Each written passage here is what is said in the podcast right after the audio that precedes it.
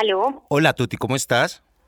Hola, muy bien, ¿y tú? Muy bien, dichoso de poderte escuchar y sobre todo avergonzado por estarte molestando, pero no sabes lo, no, lo mucho que he esperado. más bien que he estado como esta semana un poco atareada, pero bueno, ya. No, yo sé, y, y lo que se te viene también con el trabajo del libro y todo eso, entonces me sientes como afortunado de poder tenerte. Ay, tan lindo, muchas gracias a ti. Entonces te voy a arrancar solo unos minuticos, dame solo un segundo cuadro aquí. ¿Tú me estás escuchando bien ahí? Sí, te oigo perfecto. Perfecto, listo. Entonces, es que tengo un perro vecino que, que los dueños son un poquito desconsiderados y lo dejaron solo todas las tardes y ya la administradora le dijo y todo, y ese pobre perrito sí sufre. Bueno, es un perrazo además porque es como uno de esos gigantes que son más altos que uno. No, me imagino que debe ladrar todo el tiempo, qué pecado. Todo el tiempo, sí. Pues entonces estoy aquí como metido dentro de un closet encerrado que en un búnker para que nada se oiga. No te imaginas la, las, las, las peripecias. Pero bueno, aquí vamos a arrancar. Entonces, eh, obviamente voy a hacer lo, lo, el, el, el, esqueleto de la entrevista para después ponerle la música, etcétera. Eh, entonces voy a hacer algunas pausas, unos silencios, alguna cosa, entonces no te, no te vayas a estresar. Yo todavía sigo ahí, ¿listo? Ok, perfecto. Listo. Entonces aquí arrancamos. ¿Escuchas el perro? ¿Lo alcanzas a escuchar? No, no oigo. Pobrecito. Pero bueno, es que ya te digo que puse cojines de muebles, almohadas y todo para ver si no se escuchaba. Hiciste un anti, ¿cómo se dice eso? Aislamiento de sonido. pero súper casero, no te imaginas, te daría risa. bueno, aquí arrancamos. 3, 2, 1.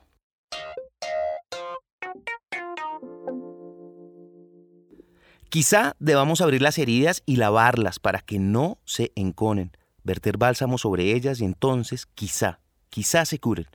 El perdón tiene un precio y la reconciliación no es fácil. Pero con el perdón le estamos abriendo la puerta a alguien, alguien que estaba encadenado al pasado, para que pueda romper las cadenas y cruzar la puerta que lo lleva hacia un nuevo futuro.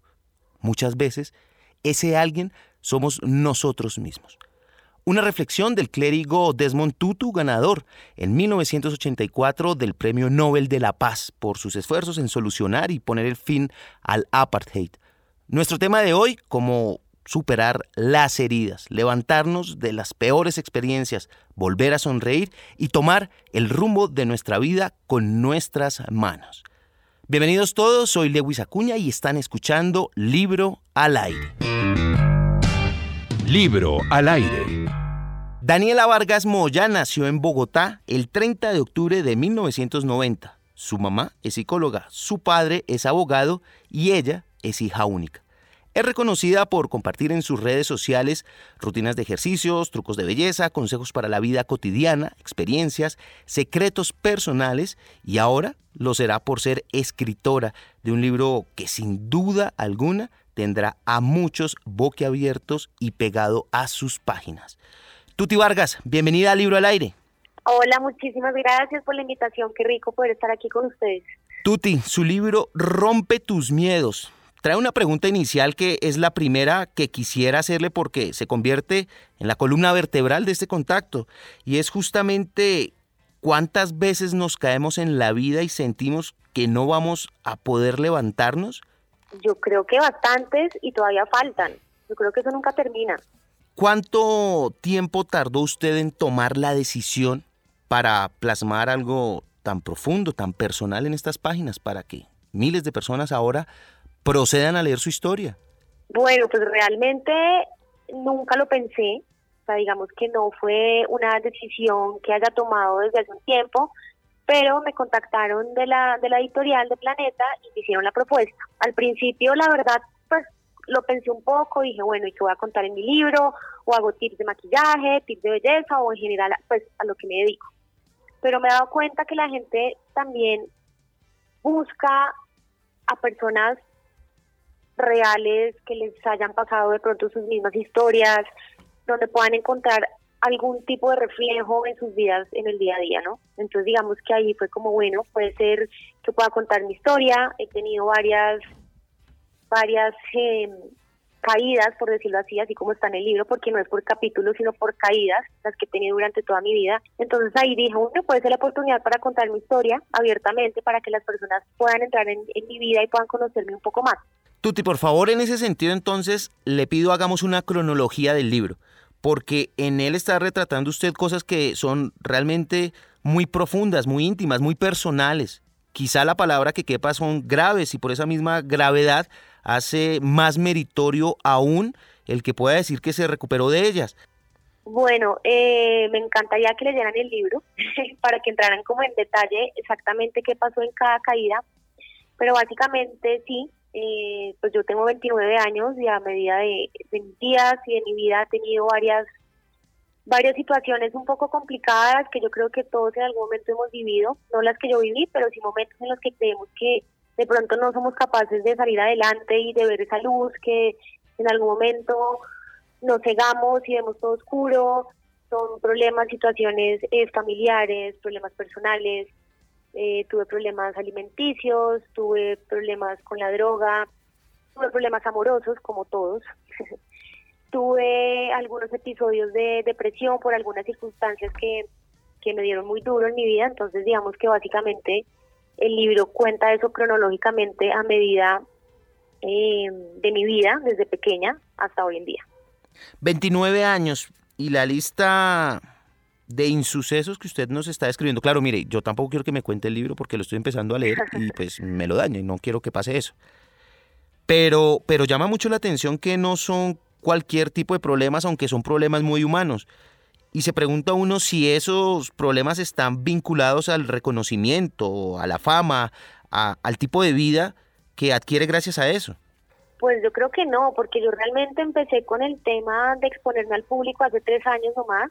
O sea, yo fui una estudiante eh, normal, estudié en la Universidad de Diseño, trabajé en empresa durante cinco años en la parte comercial y realmente mi vida expuesta al público ha sido durante estos tres años que tomé la decisión como de meterme en, en este medio, hacer contenido digital para marcas, para campañas, para todo ese tipo de cosas.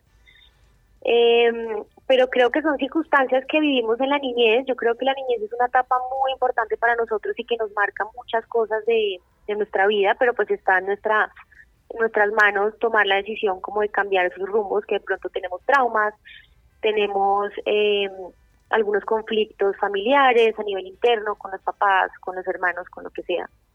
Entonces creo que ese tipo de cosas nos van afectando.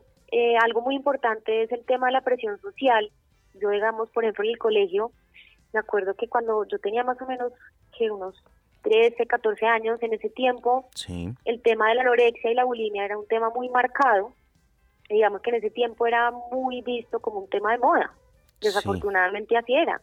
Y entre nosotras las niñas que estábamos en los colegios, digamos que eh, en Bogotá, que eran como reconocidos de alguna forma, siempre hubo ese ese tema de la anorexia y se veía como una moda, que chévere ser flaco, que chévere no sé qué, eran obviamente una cosa absolutamente banal, que obviamente hoy en día uno toma conciencia y dice, Dios mío, yo que estaba pensando en ese momento, pero son cosas que pasan. La presión social hoy en día también existe 100%. Y, y bueno, son cosas que nos llevan a, a cometer algunos errores por falta de seguridad, por falta de amor propio, por falta de conciencia, una cantidad de cosas que de pronto en una edad temprana no, pues no las vemos, ¿no? Sí, y sabe, con todo eso que usted nos está contando y todo lo que trae, que es muchísimo más en ese libro, me llama mucho la atención y me gusta en particular porque tiende uno a creer o las personas tienden a creer cuando son seguidores, cuando tienen a sus ídolos, a la gente que admiran, tienden a creer que su vida es sencilla y es una vida fácil, exitosa y que no tiene mayores problemas. Claro, pues digamos que uno básicamente en redes no sé si afortunada o desafortunadamente uno muestra la parte bonita del, del asunto, ¿no? Uno muestra sus viajes, su vida de alguna forma perfecta, porque de alguna forma en Instagram por, por, lo menos es un tema completamente de estética visual y todo esto tiene que ser bonito, uno tiene que dar ejemplo, obviamente existe ese lado, pero lo que me ha interesado a mí en estos tres años también es poder comunicar. Yo también he tenido problemas, yo también he sufrido, yo también he llorado, he tenido mis caídas, pero también mis levantadas, como tratar de transmitir eso, y más que ser una influencia de un estilo de vida general que implica, no sé, el maquillaje, una buena alimentación, bueno, lo que sea, es tratar de, comunicarle a las personas que me ven y que me siguen, a mis seguidores, que, que no soy perfecta, que también eh, tengo mis defectos, que también sufro, que también tengo mis días pésimos, que también he pasado por situaciones difíciles, que gracias a ellas eh, soy lo que soy hoy en día.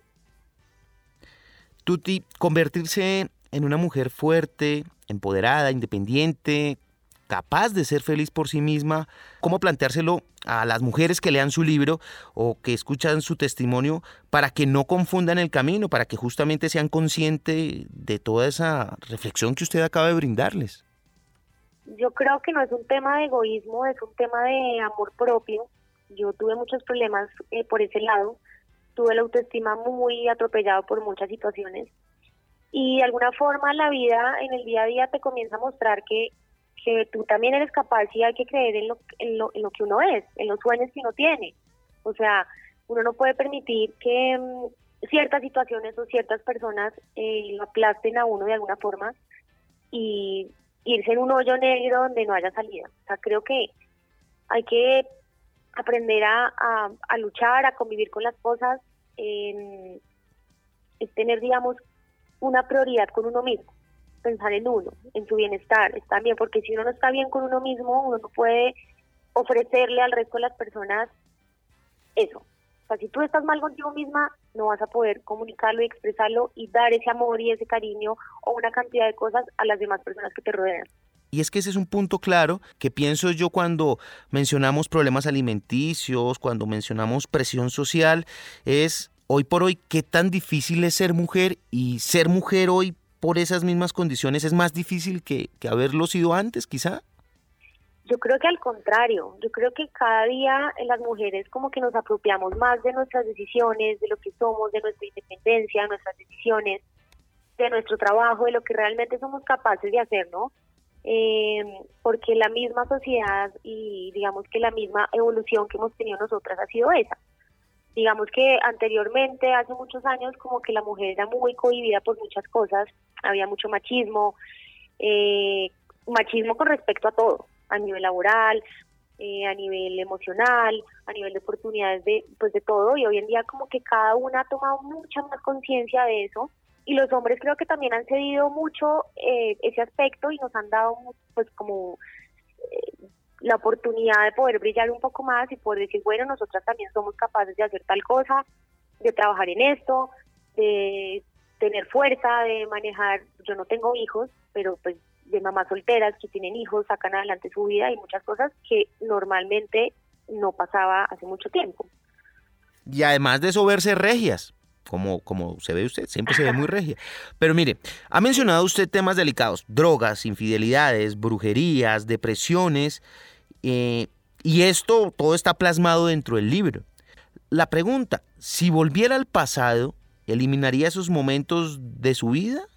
Absolutamente no. Yo creo que cada situación que pasa, y más una situación difícil, creo que eso es lo que lo construye a uno, lo que lo vuelve a uno la persona que es hoy en día. Yo creo que cada situación y cada cosa que pasa lo prepara a uno para la siguiente. Entonces, no, no me arrepiento de absolutamente nada, agradezco infinitamente cada cosa que me pasó, eso me hizo la mujer que soy hoy en día y sé que faltan un montón de caídas más porque es normal, la, la vida es eso, la vida donde uno todo el tiempo estuviera parado, yo creo que no, no tendría sentido y no tendría como como esa como esa magia de poder decir bueno otra vez arranco salgo adelante eh, y arranco con más ganas que antes bueno y si la pregunta fuera que escogiera una de esas experiencias que reemplazara todas las demás, ¿cuál sería? Yo creo que sí, una de mis caídas más difíciles y más tristes y más duras que, que hasta escribiendo el libro me recordó un montón de cosas y lloré mis ojos porque hay, hay veces uno cree que, que, ya ha superado algunas cosas y cuando vuelve las enfrenta y cuando vuelve y enfrenta sus miedos, uno como que vuelve a recordar ese momento y fue el momento eh, de las drogas. Fue un momento muy difícil en mi vida.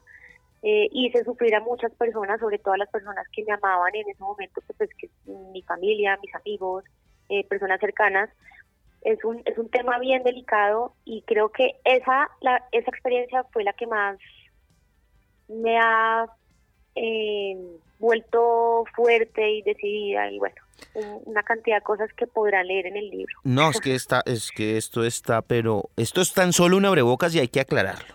Mire, Tuti, eh, con todos estos réditos que usted le ha brindado en crecimiento, en fortaleza, en estabilidad, eh, pues usted como figura pública, su reconocimiento, digámoslo, su fama, no es una palabra que me gusta utilizar mucho, pero su fama, todos estos beneficios que le ha podido traer en su vida, en algún momento pensó en, ah, voy a tirar esto lejos, yo me siento mal, estoy cansado y no quiero mover un dedo porque nos pasa a todos.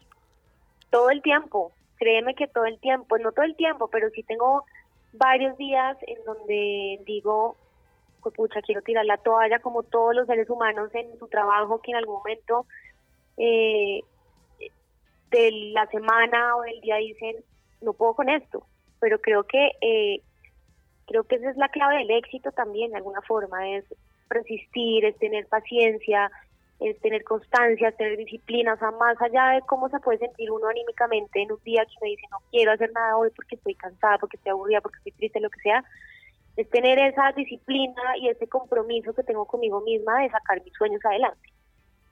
¿Usted ya perdonó a todos aquellos que tuvieron que ver con sus dolores? Completamente. Mira, creo que uno de los procesos más, más difíciles, pero también más sanadores de la vida es perdonar. Aprender a perdonar, aprender no solamente a los demás, sino a ti mismo, ¿no? Porque a veces hay muchas situaciones que tú con el tiempo entiendes que de alguna forma de pronto fue tu culpa o fue tu... Eh, sí, fue como tu responsabilidad. Perdonar es la cosa más sanadora y más gratificante que puede haber. Es un proceso complicado, hay que irlo haciendo paso a paso, eso no se hace de un día para otro, pero con mucha conciencia y con mucho trabajo emocional y espiritual eh, se puede. Tuti, lo que usted nos está diciendo es algo muy hermoso, déjeme decírselo pero quiero hablar también de cosas más bonitas. Porque uno por más fan que sea de usted y la siga y la conozca y esté muy pendiente de todo lo que usted hace, hombre, nunca la va a llegar a conocer tanto como se conoce usted misma. ¿Qué es lo más lindo, lo más bonito que tiene Tuti Vargas? Yo creo que mm, son varias cosas. Mentira, pero sí, tengo un corazón muy, muy, muy grande.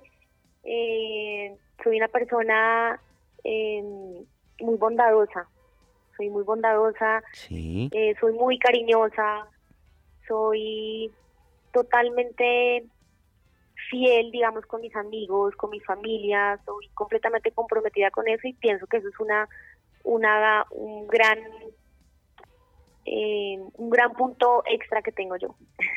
Hablamos ya de cosas que alimentaron su vida y que la han hecho la mujer que es ahora y la ha llevado a escribir este libro del cual estamos hablando hoy, pero entonces agreguémosle un poco de color rosa a esta conversación y cuénteme cuál ha sido el momento que usted guarda en su corazón quizá como uno de los más felices en su vida. Uy, esa pregunta es tan difícil porque yo creo que en cada etapa de la vida de uno, uno siempre tiene un, momento demasiado feliz, dependiendo a lo, a lo que uno esté viviendo, ¿no? Yo pienso que el momento más feliz de mi vida fue el momento en el que yo logré descubrir quién era, qué me gustaba, qué no me gustaba, cuáles eran mis límites, qué quería, qué no quería. Ese momento cuando uno se encuentra de verdad con uno mismo y uno se da la oportunidad de estar, digamos que a solas, porque mucha gente le tiene mucho miedo a la soledad, a estar solo. A mí se me quitó ese miedo en estos últimos dos años, no ha sido mucho tiempo, donde realmente aprendí a conocerme y aprendí a saber quién era Daniela Vargas finalmente.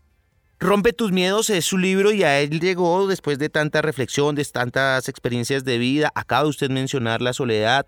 Ahora hay que mencionar las buenas compañías y qué mejor compañía que un libro. Recomiéndenos un libro además de Rompe tus miedos. Los libros siempre están presentes.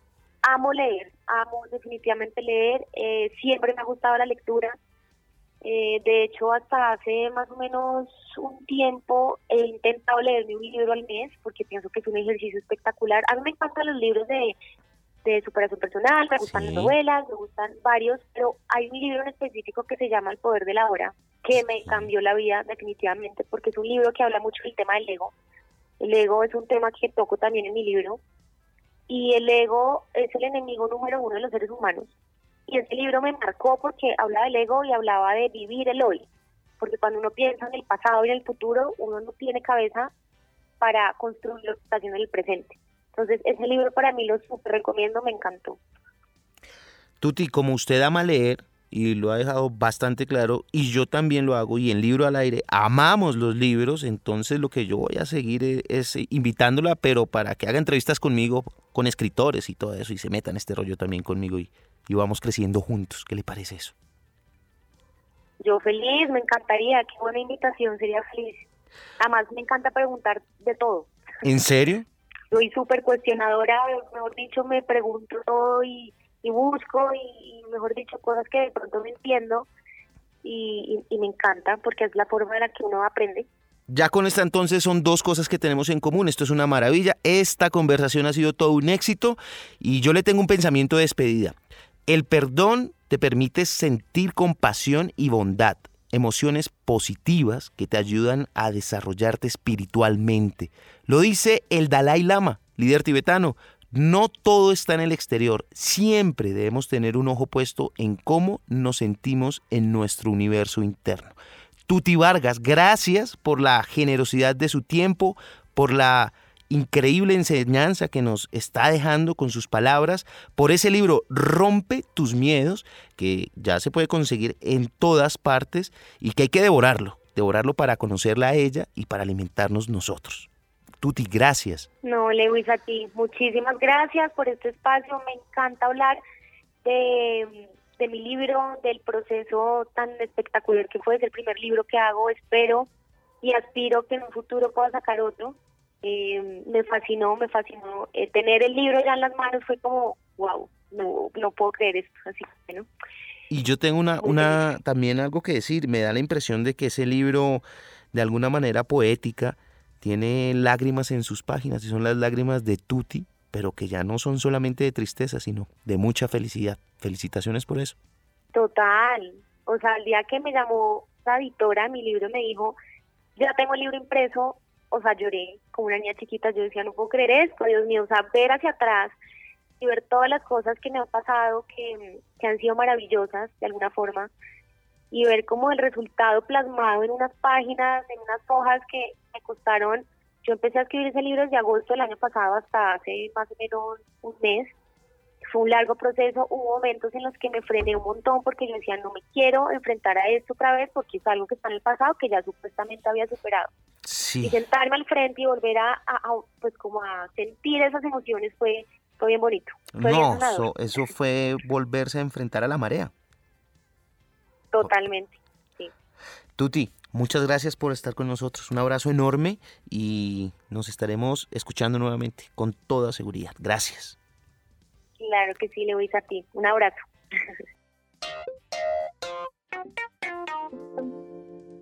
Soy Lewis Acuña, gracias por escuchar Libro al Aire. Recuerden, por favor, visitarnos en www.libroalaire.com y suscribirse a nuestras redes. Además, un gran recomendado, ahí está Lorenzo. Lorenzo recomienda libros para niños, no se lo pierdan. No nos proponemos ser tendencia, sino ser útiles para su vida. Libro al aire. Listo, Tuti, tú eres supremamente generosa. Tu conversación me ha parecido fascinante. Ay, no. Hubiera podido durar unas seis horas acá en la entrevista. Muchas gracias. Ah, sí, relajado. No, pues, y además voy redactando y sacamos otra vez otro libro. Claro que sí, cuando quieras. Divino, un abrazo enorme. Gracias. Cuídate mucho. Chao, gracias.